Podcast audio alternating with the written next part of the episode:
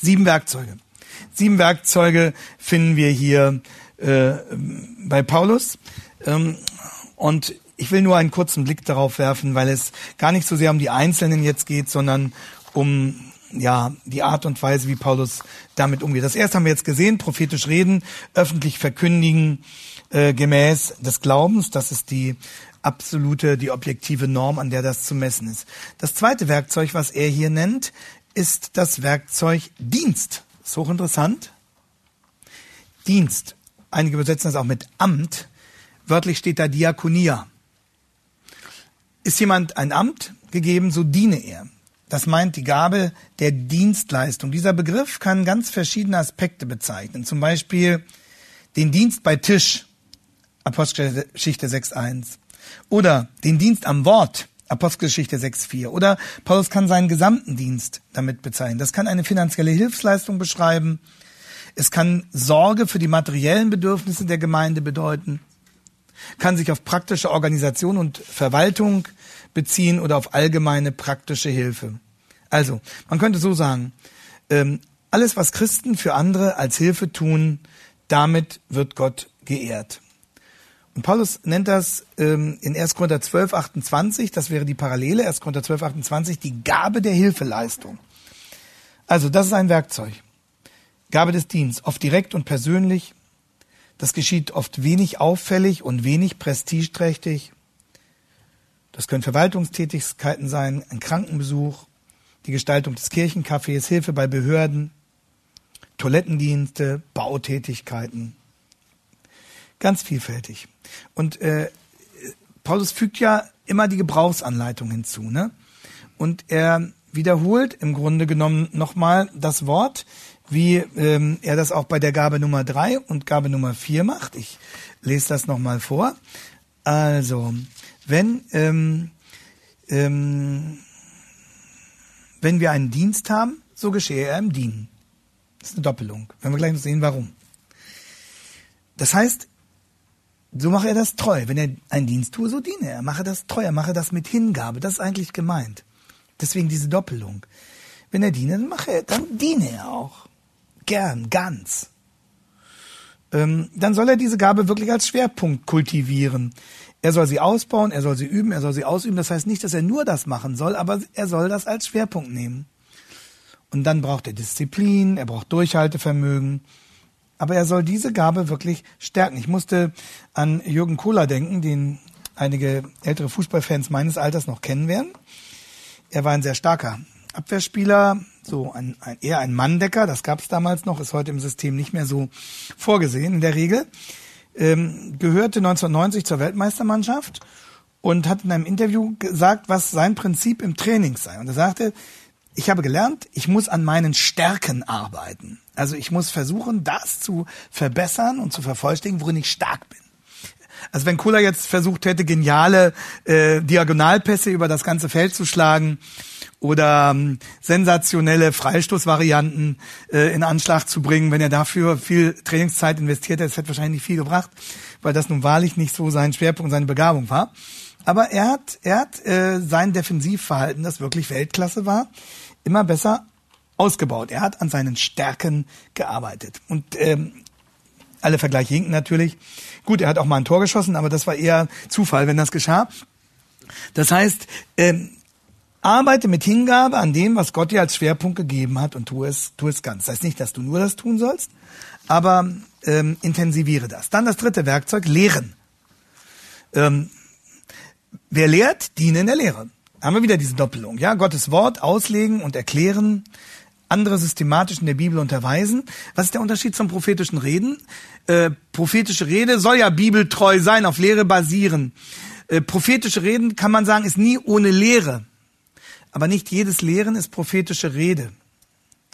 Das schließt auch die Art mit ein, in der die Lehre präsentiert wird. Also prophetisches Reden meint so dieses öffentlich, nach draußen gehende, hervortretende Predigen. Äh, Lehre ist noch breiter eigentlich angelegt. Lehre bedeutet systematische Unterweisung. Im biblischen Unterricht kann das geschehen, im Kindergottesdienst. Es ist dieses langfristige Unterweisen oft auch in gewisser Weise im, im Stillen, auch in kleinen Gruppen. Ja, der Missionsbefehl ist ein Lehrbefehl. Lehrt sie, die ihr zum Glauben geführt habt. Sie blieben beständig in der Apostellehre. Die Gemeinde braucht eine solide theologische Grundlage, Generations of Grace. So wie Jesus die Emmaus-Jünger lehrt. Zur Lehre gehört auch die Auseinandersetzung mit falscher Lehre. Apostelgeschichte 20. Es werden aus euren eigenen Reihen Leute aufstehen, die die Gemeinde in die Irre führen wollen. Wehrt dem! Kämpft, Jonas 3. Schützt sie vor Irrlehre. Grenzt ab, wo es nötig ist.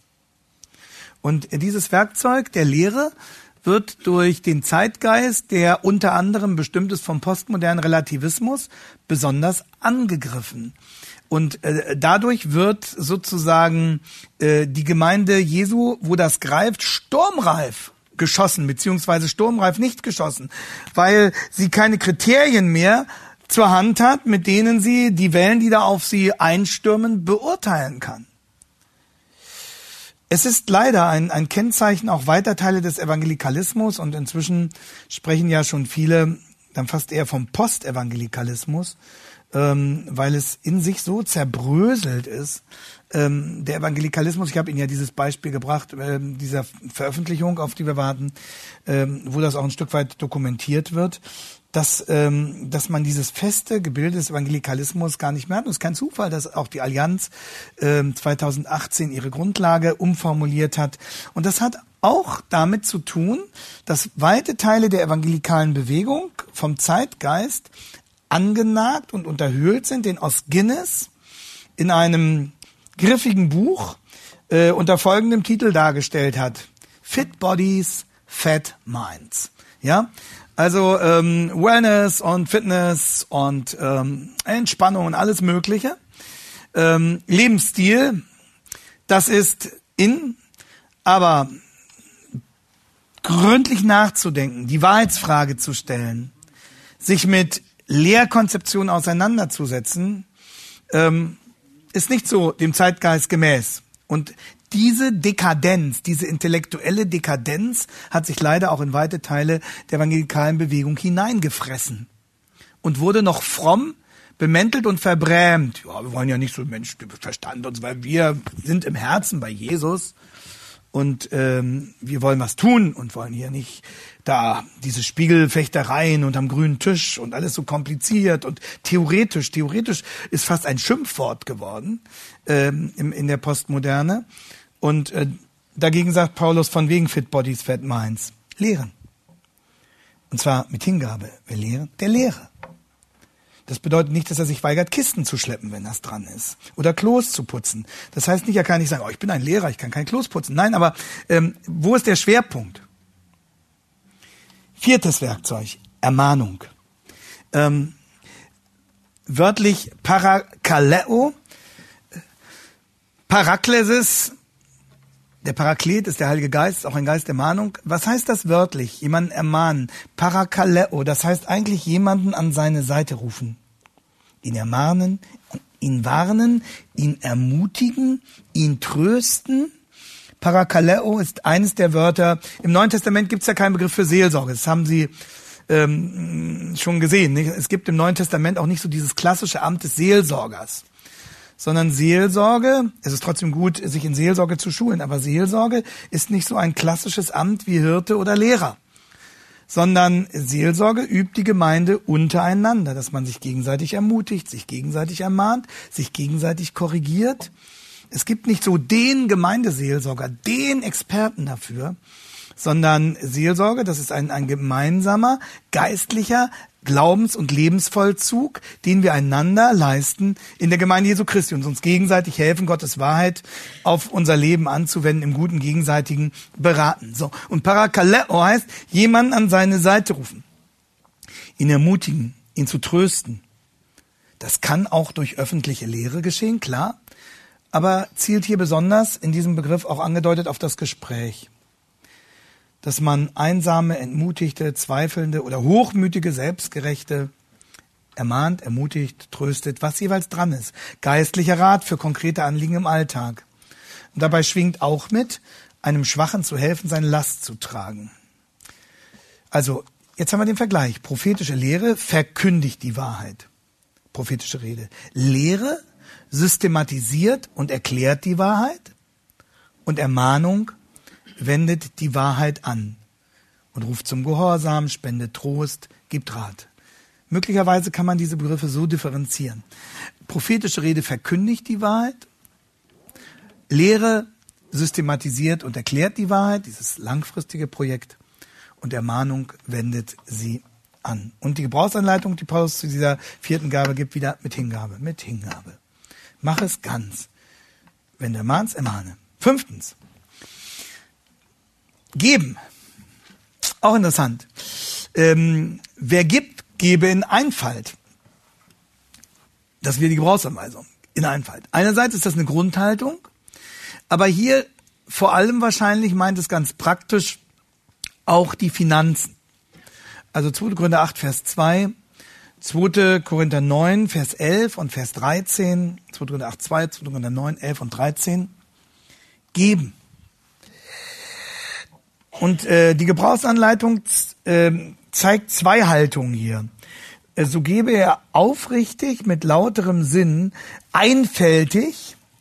Das kann einerlei, einerseits heißen eben dieses reine Motiv mit lauterem Sinn, aufrichtig, einfältig, ohne Hintergedanken, ohne damit irgendwas anderes zu bezwecken, als in der Gabe selbst liegt. Wer gibt, der gebe in Einfalt. Nicht um einen persönlichen Vorteil dazu, dadurch zu erzielen, nicht um ein bestimmtes Bild seiner Person damit zu promoten, sondern um Gott zu ehren und den Geschwistern zu helfen. Und ob jemand mit Einfalt gibt oder nicht, sieht man oft daran, wenn einem nicht gedankt wurde.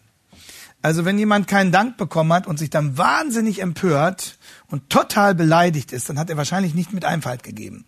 Dass Sie mich richtig verstehen, wir sollen ähm, äh, aus Liebe und aus Takt einander auch danken für das Gute, was der andere tut. Und es ist manchmal einfach nur schlechtes Benehmen, äh, sich nicht ordentlich zu bedanken. Aber auch es ist ein Gebot der Liebe, äh, dem anderen zu zeigen, wie man sich freut über die Dinge, die er tut und dass man das auch zu schätzen weiß. Und wir sollen dankbar sein Gott gegenüber, auch dankbar miteinander umgehen.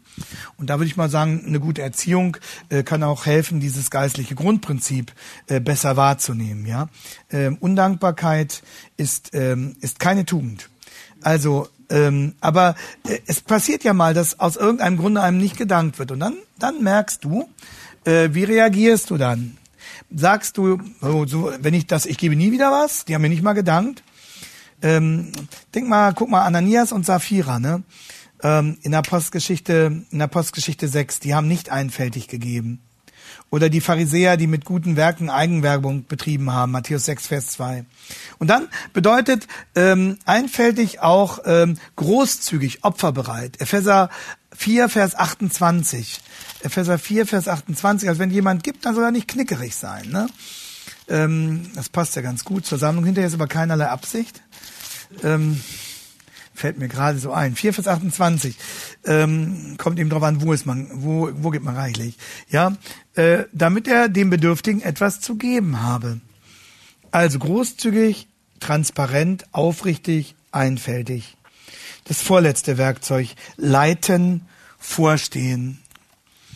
Ähm, wenn jemand vorsteht, tue er es mit Eifer.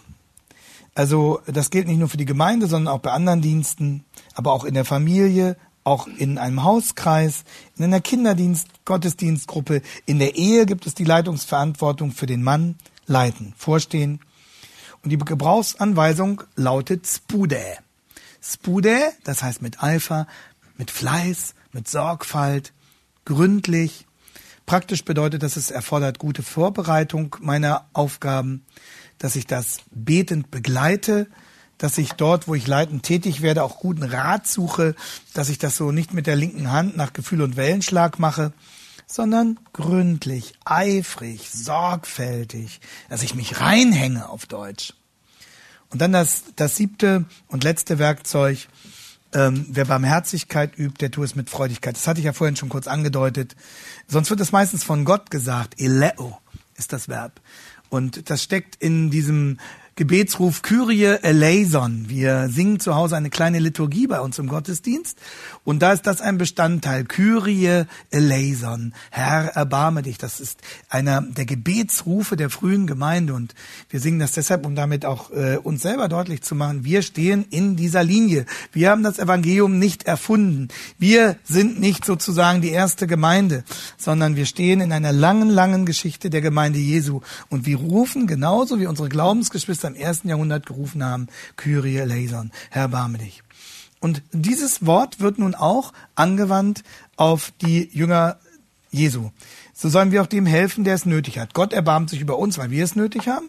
Und so sollen wir auch dem helfen, der es nötig hat. Barmherzigkeit üben. Jemand ist in Not, ich sagte das schon. Oder noch ein Beispiel. Ähm, das hört man manchmal, dass einer an Krebs erkrankt.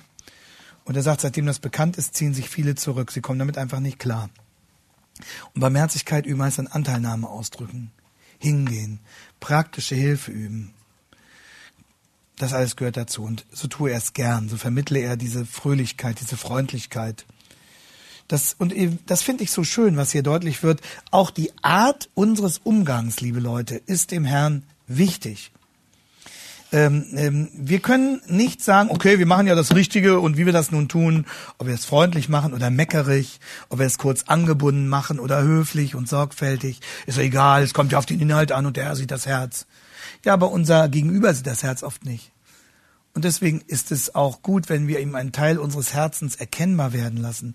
Und wenn wir auch in der Art und Weise, und das macht Paulus eben mit diesen Gebrauchsanweisungen immer wieder deutlich, in der Art und Weise, wie wir miteinander umgehen, dieses deutlich machen, diese Liebe, diese Freundlichkeit, diese Höflichkeit, dass wir nicht schnodderig sind. Manche Leute denken, wenn sie so im Rahmen der Gemeinde und der Christen zusammen sind, ja, also je flapsiger und lockerer und unhöflicher man ist, umso authentischer wäre man. Das ist Quatsch. Entschuldigung, ähm, ähm, ja, Schnodderigkeit und Unhöflichkeit und manchmal auch ein, eine Distanzlosigkeit, dass ich jedem gleich auf den Pelz springe und so tue, als würde ich ihn seit fünf Jahren kennen und so, das ist nicht unbedingt ein, ein Zeichen brüderlicher Innigkeit, sondern es kann manchmal auch nur einfach penetrant sein. Und äh, so sollen wir, sollen wir lernen, miteinander auch in, in Freundlichkeit, in Höflichkeit, in Rücksichtnahme, mit, mit, mit liebevoller Art, mit Takt, dass ich auch sozusagen die Privatsphäre des anderen achte, mit, mit Behutsamkeit miteinander in dieser Weise umzugehen. Und wir haben bei uns in der Gemeinde so eine, eine, eine Devise, die versuchen wir auch denen, die neu dazukommen, immer wieder zu sagen, wir wollen einander schonend behandeln. Und gerade im Gemeindealltag ist es ja oft so, da ist Stress, dann ist Ärger, dann muss hier noch irgendwo schnell eine Lücke gestopft werden und so weiter. Alle sind im Brast und so. Und wie schnell fällt da mal ein hartes Wort oder man lässt jemanden mal sozusagen kurz angebunden abblitzen oder, oder mault mal oder so. Kann ja alles passieren. Und entschuldigen ist ja auch nicht, ist ja auch nicht schlimm. Aber es ist gut für eine Gemeinde, wenn sie sagt, wir wollen nicht nur in dem, was wir tun, sondern auch in der Art und Weise, wie wir es tun, etwas, etwas widerstrahlen von der Liebe und Barmherzigkeit und Gütigkeit unseres Herrn. Und deswegen wollen wir auch im Ton, auch in der Form schonend miteinander umgehen. Wir wissen, dass wir alle Sünder sind und dass das oft genug noch daneben geht, aber es ist unser Ziel.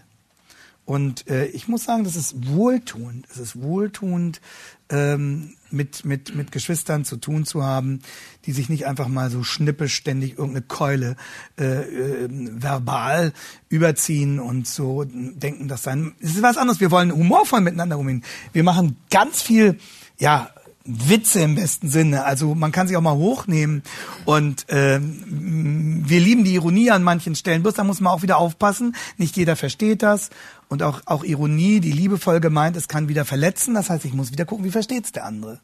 Und, und das heißt, ich, ich sehe das, was ich tue, sehr stark vom anderen her und frage, wie, wie wird er das verstehen? Wie hilft es ihm? Und wie können wir einander dazu helfen, dass wir gern zusammen sind, dass wir einfach auch auch dass das dass das eine Wohltat ist, zusammen zu sein. Und man nicht da hingeht und sagt, oh, was wird heute wieder kommen, wer wird dich heute wieder blöd anreden, von wem kriegst du heute wieder einen Elfmeter verpasst, sondern das ist auch das, was Paulus was Paulus hier meint, ja, ähm, Barmherzigkeit üben, es gerne tun und auch an der Art, wie wir miteinander umgehen, etwas wiederzuspiegeln von dem, was unser Herr uns gegeben hat. Ich komme zum Schluss. Ähm, Sieben Werkzeuge, sieben Gebrauchsanweisungen, prophetisch reden, bibeltreu. Dienen und dann äh, diese dreimal diese Doppelung, dienen, lehren, ermahnen, hingegeben. Ne? Da gibt's jeweils die Wiederholung. Wer diene, der diene, wer lehre, der lehre, wer mahne, der mahne, der mache es gründlich, hingegeben.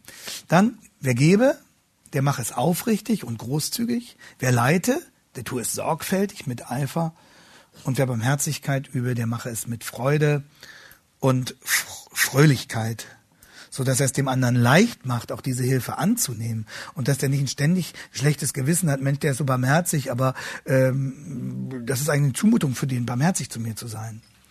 Sieben Werkzeuge, das ist wie ein Handbuch aus der Ewigkeit. Das ist wie ein Prospekt, wie wir als Jünger Jesu miteinander leben können. Das ist auch nicht eine strenge systematische Anordnung, das haben wir inzwischen gesehen, sondern eher so ein bisschen exemplarisch bunt durcheinander gewürfelt.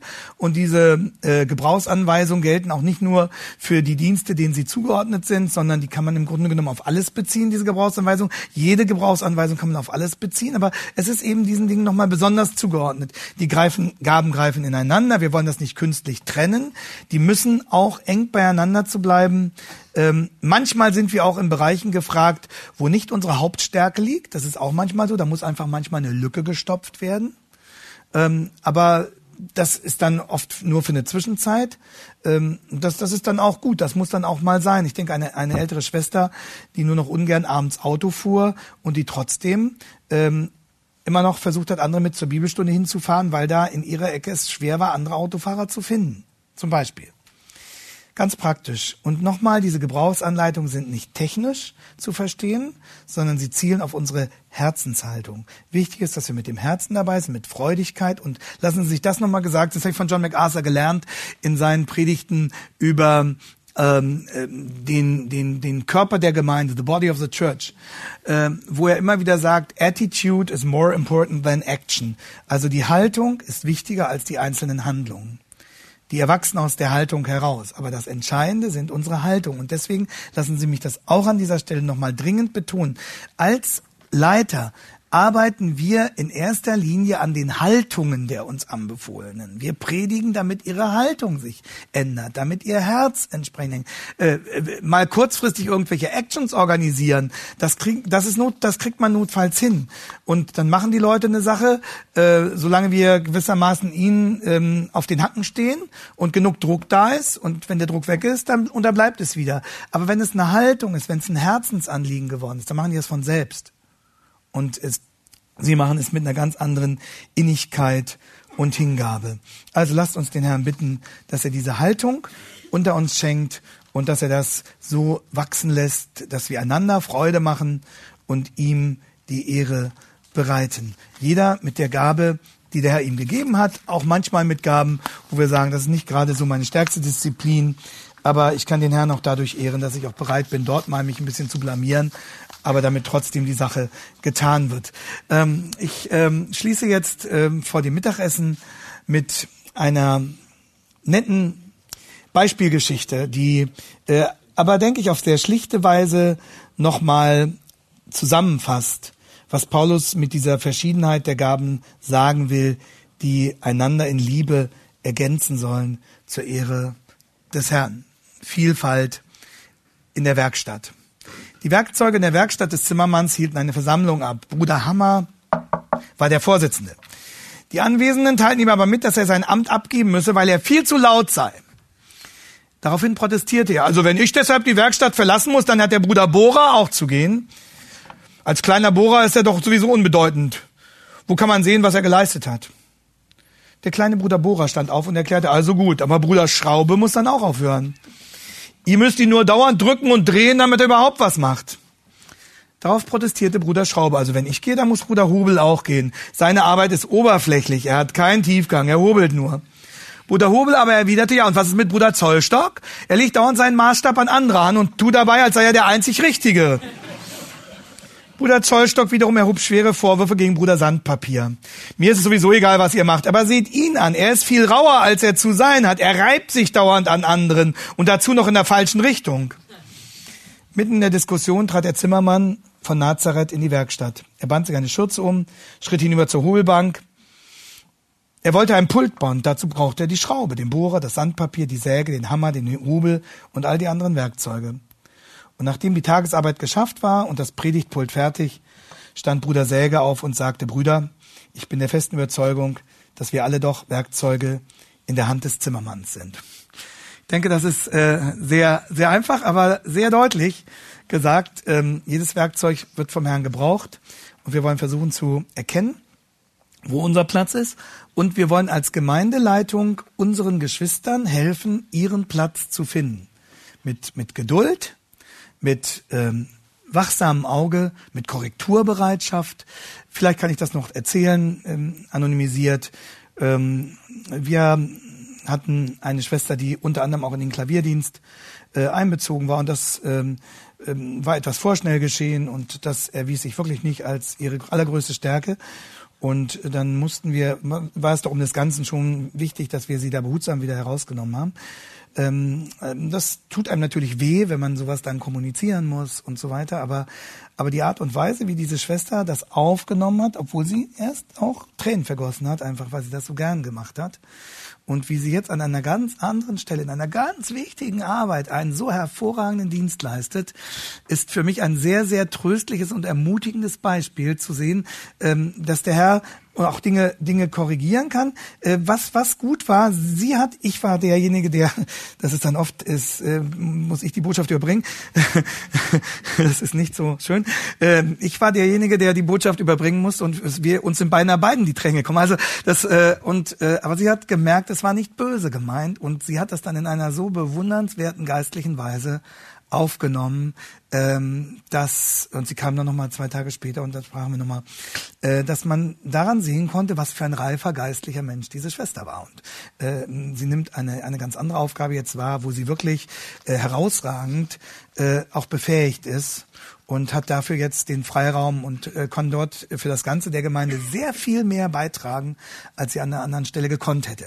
Das heißt, äh, haben Sie Mut, haben Sie Mut, manchmal auch unbequeme Dinge ähm, anzugehen, ähm, aber machen Sie es liebevoll, machen Sie es mit Tränen in den Augen jetzt in, im ernsthaften Sinne und äh, vertrauen Sie darauf, dass der Herr auf diese Weise uns auch untereinander gegenseitig liebevoll zu korrigieren hilft. Es geht darum, dass er der Chef der Werkstatt ist und dass, dass sein Bau in seinem Sinne vorankommt. Lassen Sie mich noch beten. Herr Jesus Christus, danke, dass du der große Baumeister bist und dass du uns als deine Gemeinde zusammenstellst und dass wir in diesem Wunderwerk Gemeinde Jesu Christi einen Platz haben. Herr, dass du uns nicht zu Individualisten bekehrst, auch wenn du eine persönliche Geschichte mit jedem Einzelnen von uns hast. Und jeder Einzelne in Letztverantwortung nur vor dir steht und vor niemandem sonst. Und das gibt uns eine große Freiheit. Herr, aber gib, dass es uns auch demütig macht. Und mach uns immer wieder bereit, uns einzufügen in die Gemeinschaft, die du für uns vorgesehen hast. Dass wir dort in Liebe auch den Geschwistern dienen, dass wir in Geduld einander tragen und auch wo es nötig ist, einander ertragen und uns doch helfen. Helfen, dir zu dienen und unsere Verantwortung dann gegenüber dieser verlorenen Welt wirklich wahrzunehmen, Herr. Danke, dass dein Wort so klar auch an dieser Stelle ist. Hilf uns, dass wir es in unsere je spezielle Situation hinein anwenden und übertragen können. Und wir bitten dich an dieser Stelle auch nochmal für das neue Institut und für Eberhard Dahm, dass du ihn und dieses, diesen Arbeitszweig zu einem großen Segen werden lässt, Herr, für unser Land. Du weißt, wie dringend wir Gemeinden brauchen. Und du weißt, wie, wie dringend manche Gemeinden Hilfe brauchen, Unterstützung, Ermutigung. Lass uns in dieser Weise füreinander da sein. Und wirke du durch dieses alles. Denn alles, was du nicht tust, was nur unser Werk bleibt, Herr, das hat keinen Bestand. Das ist uns auch sehr, sehr klar. Und so danken wir dir jetzt auch für das Mittagessen. Stärke uns dadurch und schenke bitte, dass wir dann noch einmal für die, für die Schlussrunde viel Kraft und Mut bekommen, Herr. Wir danken dir dafür. Amen.